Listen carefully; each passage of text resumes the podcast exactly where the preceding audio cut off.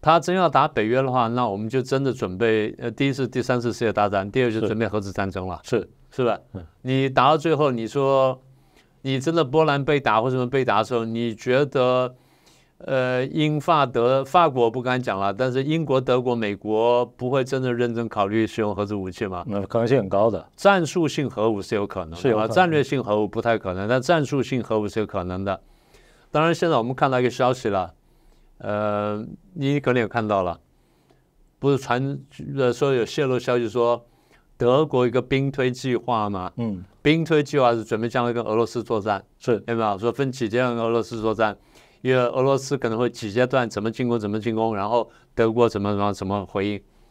应该这样说哈，这个对内行人来说呢，兵推想定是兵推想定啊，它并太并不代表说真的会这样发生。我们只是设想几种情境，然后针对这种情境呢，我们做一些准备。